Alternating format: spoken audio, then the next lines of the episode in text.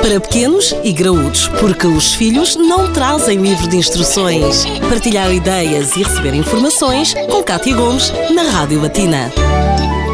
Tal comprometido, voltamos a encontrar hoje novamente à conversa com o Dr. David da Florência, que é médico de clínica geral, para continuarmos a conversar sobre a epilepsia infantil. Dr. David, ontem elucidámos aqui um bocadinho uh, quais é que são os sintomas, de que forma é que, num cômputo geral, a epilepsia se pode manifestar, uma vez que existem uh, vários contextos e vários moldes, mas o tratamento é possível, não é? Sim, sim, claro que é possível. Certas crises uh, epilépticas não são graves um, e não necessitam, não necessitam de um tratamento tratamento uh, específico, precisam simplesmente ser vigiadas, porque se resolvem espontaneamente com a idade. Infelizmente, um, esses medicamentos não curam a epilepsia, mas limitam-se simplesmente a evitar as crises. Devem, por isso, ser tomados um, todos os dias um, a horários regulares. E não nos desleixarmos na forma como o tratamento é conduzido. Doutor David, estamos a falar de crianças que vão sempre exigir aqui um cuidado especial por parte de quem os rodeia e falamos, obviamente, do corpo escolar e também dos familiares. Então, são crianças um, que devem ser vigiadas um, enquanto houver o risco de crise.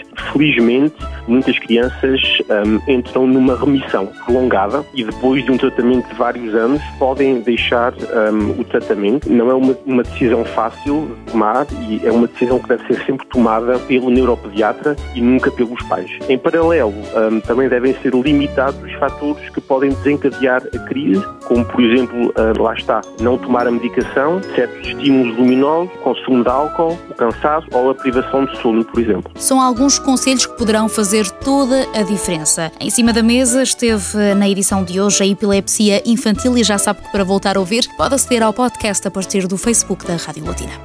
Para pequenos e graúdos, a vida de filhos e pais, de segunda a sexta-feira, na Rádio Latina.